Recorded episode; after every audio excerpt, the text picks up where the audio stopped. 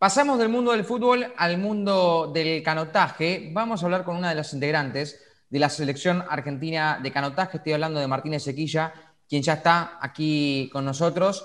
Martina, ¿cómo te va? ¿Cómo estás? Buenas tardes. Hola, ¿qué tal? Buenas tardes. ¿Me escuchan ahí? Sí, perfecto. Ah, Eh, buenísimo. Aquí, aquí la duda es, ¿es Isequilla o Isequilia? Y sequilla. Bien, bien, porque- lo dijeron bien. Bien a la Argentina, me gusta, bien a la Argentina. Eh, Marti, ¿cómo estás vos eh, en estos días? Imagino que, bueno, eh, con, con ya actividad han sido meses complicados en lo personal.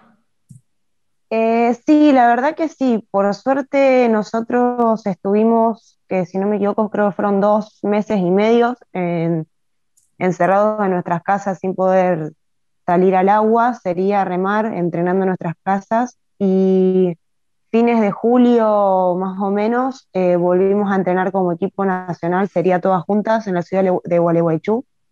Y desde entonces ya volvimos a concentrar normalmente.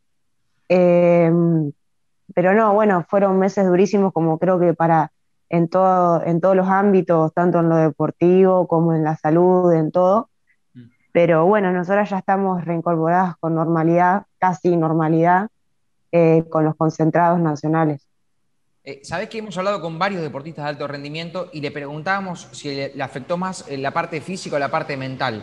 A vos, en, en lo personal, ¿qué, fue lo que más te afectó? Eh, yo creo que fue más que nada la parte de, de la cabeza, las, eh, la parte psicológica.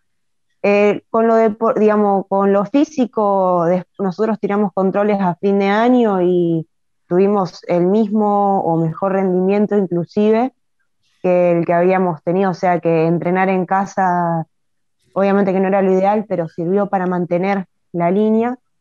Pero bueno, se presentaban muchas situaciones de tener que tener mucho, estar muy motivado para entrenar en tu casa, levantarte, cumplir, eh, en una situación de incertidumbre que no sabíamos qué iba a pasar, eh, si íbamos a poder volver a entrenar, si en su momento nosot- a nosotros nos mandan a nuestras casas eh, fines de marzo, eh, bueno, cuando se declara la cuarentena obligatoria, pero a nosotros nos seguían teniendo acá eh, en Buenos Aires entrenando hasta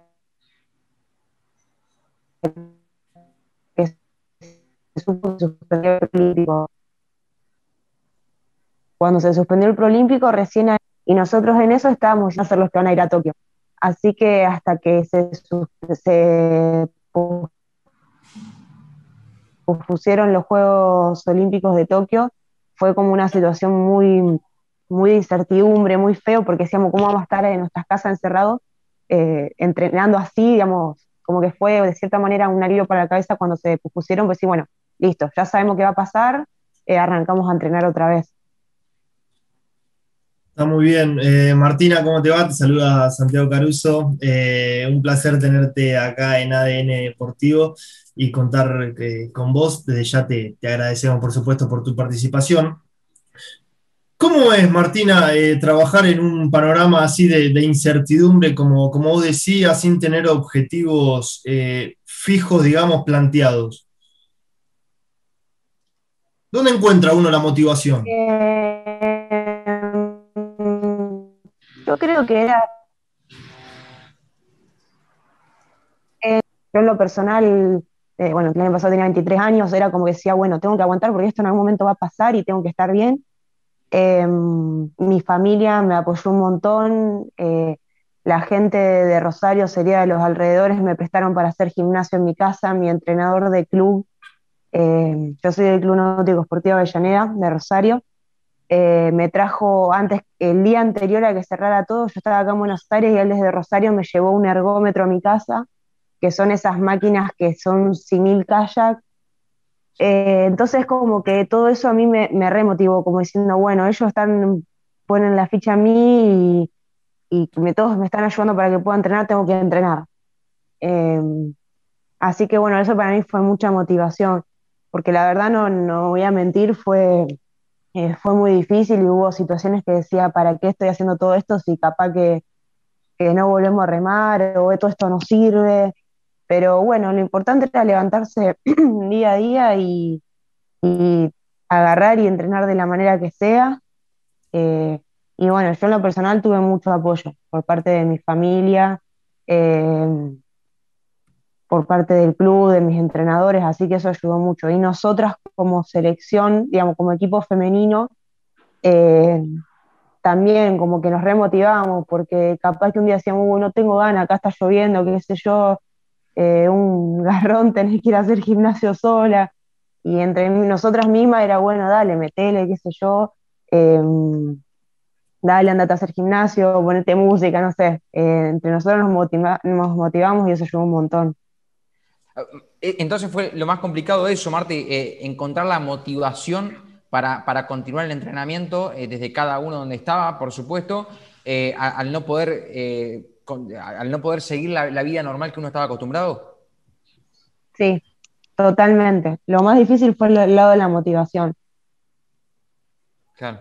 Y me imagino eh, que, sí, no, que el regreso al agua habrá sido también muy, muy, pero muy especial, porque ustedes al tratarse de un deporte que precisan estar en el agua, no es lo mismo entrenar en casa para, eh, no sé, para un deporte que se desarrolla en una superficie como el césped o el pasto, eh, ¿o no, Martí? Sí, sí, el primer día que volvimos al agua, después de dos meses y pico, eh, a mí me acompañaron mis papás y yo parecía una nena de escuelita arriba del bote que de la emoción, viste, te, casi me voy al agua porque fue muy rara la sensación. Yo creo que ninguno de los atletas que hoy estamos acá estuvimos más de un mes sin, sin poner el bote en el agua. O sea que fue totalmente atípico. Como en un montón de deportes pasó lo mismo, ¿no? Pero eh, fue raro, a mí me costó una semana, una semana y media adaptarme, y bueno, y de ahí todo para adelante, pero esa primera fue muy raro, fue como la primera vez que te subí a la bicicleta, así decirte sin ruedita, una cosa así, eh, te ibas para todos lados, pero bueno, eh, una vez que ya, ya nos volvimos a adaptar al bote, todo para adelante. ¿Qué fue lo que más costó en esa adaptación? de ese, esa, eh, esa readaptación, ¿no? Porque adaptación, no, readaptación después de la vuelta. Eh, yo creo que era la ansiedad de querer volver a trabajar a las velocidades que estábamos trabajando. Era como que vos bajabas a remar y nosotros bajamos a remar con GPS y capaz que en vez de ir a, el trabajo lo teníamos que hacer, por así decirlo, a 10 kilómetros por hora, lo hacíamos a 8 kilómetros por hora o a 7, que era re lento, y vos decía, la pucha, no puede ser, no puede ser, ¿cuándo me voy a adaptar? Y nada, esto yo creo que lo que más nos afectó a todos es la cabeza, es, todo mental, es decir, bueno, ya vamos a llegar. Y después solo las cosas se fueron acomodando. Hoy en día ya estamos totalmente normalizadas lo que éramos en el, en el, a principio del 2020 sería. Eh, ya estamos acomodadas y ya estamos mejorando otra vez, es decir, que ya estamos en el proceso. Y, esto de, haber em, dejado de entrenar, bueno, este parate que, nos tocó ir a todos, de cierta manera te, te reencontró con ese costado mater, eh, como que te hizo darte cuenta, bueno, la verdad que esto era verdaderamente lo, que yo elegí para mi vida y me, encantaba hacerlo verdaderamente, porque por ahí uno en la vorágine, ¿no? como que lo automatiza y no, no se termina dando cuenta o pierde por ahí ese amor inicial a mí en lo personal, eh, yo en el 2000, yo estoy en el equipo nacional desde los 15, eh, más o menos desde el 2012, y yo en el 2018, eh, a mediados del 2018, decidí irme del equipo nacional porque estaba muy saturada de la cabeza, había un montón de situaciones que no estaba de acuerdo, y decidí volverme a mi club, no dejar de remar, y reencontrarme con mi pasión por el deporte, por así decirlo, en mi club. Em, así que ya desde, yo no participé de Lima, eh, competí dos años como sub-23, porque también lo que nos pasa a nosotras es que como no hay tantas mujeres, desde que tenemos 17, 18 años ya competimos con el equipo senior absoluto, es decir, contra gente que tiene muchos años en el deporte y no podemos por ahí eh, cumplir objetivos en categorías más adaptadas a nosotros. Es una realidad que nosotras todavía nos falta mucho nivel para estar en una final olímpica o ser medalla olímpica o ser medalla en un mundial. Estamos en camino a eso. Entonces yo ya venía embalada, yo ya venía en el todo el 2019, eh, venía remando a, pasión porque eh, sin beca, eh, con el apoyo de mis viejos y en mi casa, y mi entrenador. Así que en el, en el 2020, cuando tiré el selectivo, quedé según, digamos, me reincorporé y clasifiqué a estar en el grupo que, iba a ir al, que va a ir al Prolímpico entonces, como que yo ya venía con eso, yo ya la pasión por el deporte la tengo, digamos, eso es algo que nunca se me fue y yo soy, me encanta entrenar y me amo a lo que me dedico. Em, así que bueno, por ese lado yo ya venía, yo ya venía embaladísima con el tema de la pasión y eso, porque a mí el canotaje es algo que me llena, inclusive eh, hasta el, digamos, hasta fin de este año, del año pasado, eh, yo daba clases de canotaje a nenes de entre 7 y 12 años, así que todo el día canotaje yo.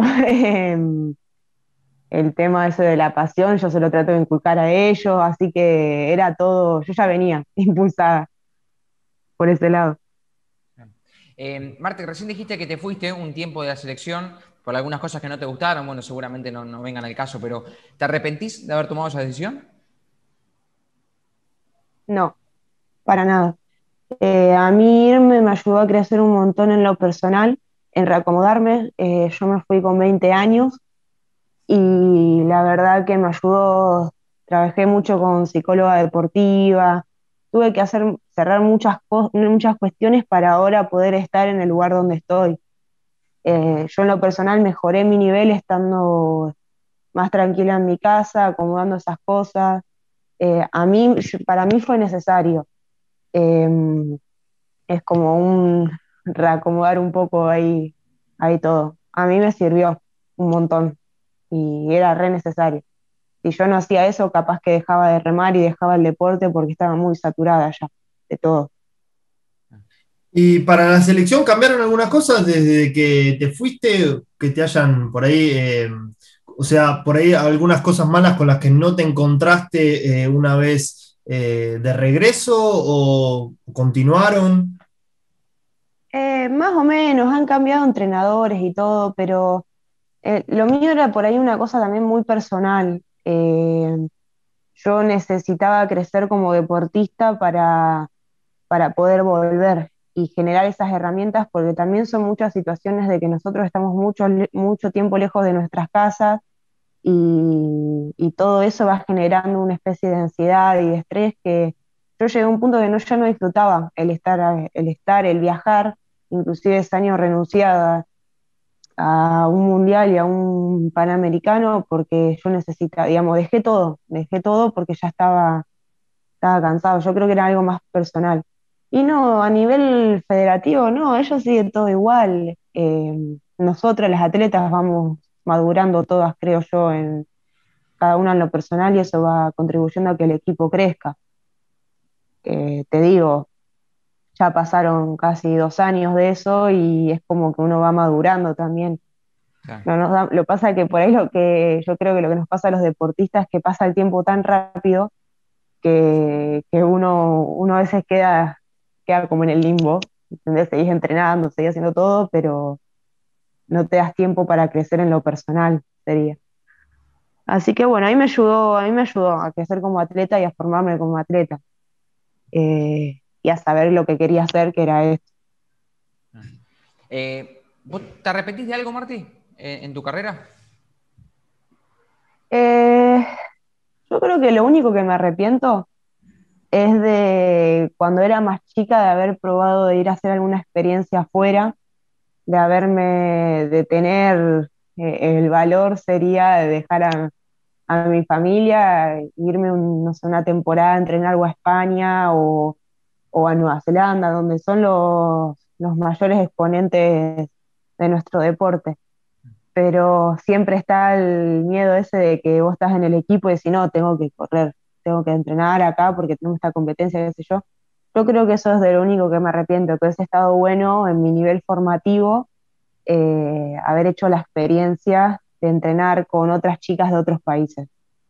Eh, que eso no lo hice nunca. Eso, de eso solo me arrepiento, después de nada, porque yo creo que las cosas pasan por algo y, que todo está, eh, todo, justamente todo pasa por algo y por algo eh, me tocó estar en el equipo, me tocó irme y me tocó volver a estar ahora. Marti, y estas eh, situaciones de, dificultad como las que te tocó pasar a vos, mm. imagino que son comunes en los deportistas eh, y no todos los deportistas, en especial de, diferentes deportes, están acostumbrados a salir eh, en los principales medios de comunicación y por ahí estas eh, cuestiones no son muy visibilizadas, digamos, ¿no? pero es así, es algo común por ahí en, los deportistas atravesar este tipo de situaciones. vos decís, tipo, de cuando nos toca estar en las cámaras y todo eso, en las entrevistas, que, que sentimos.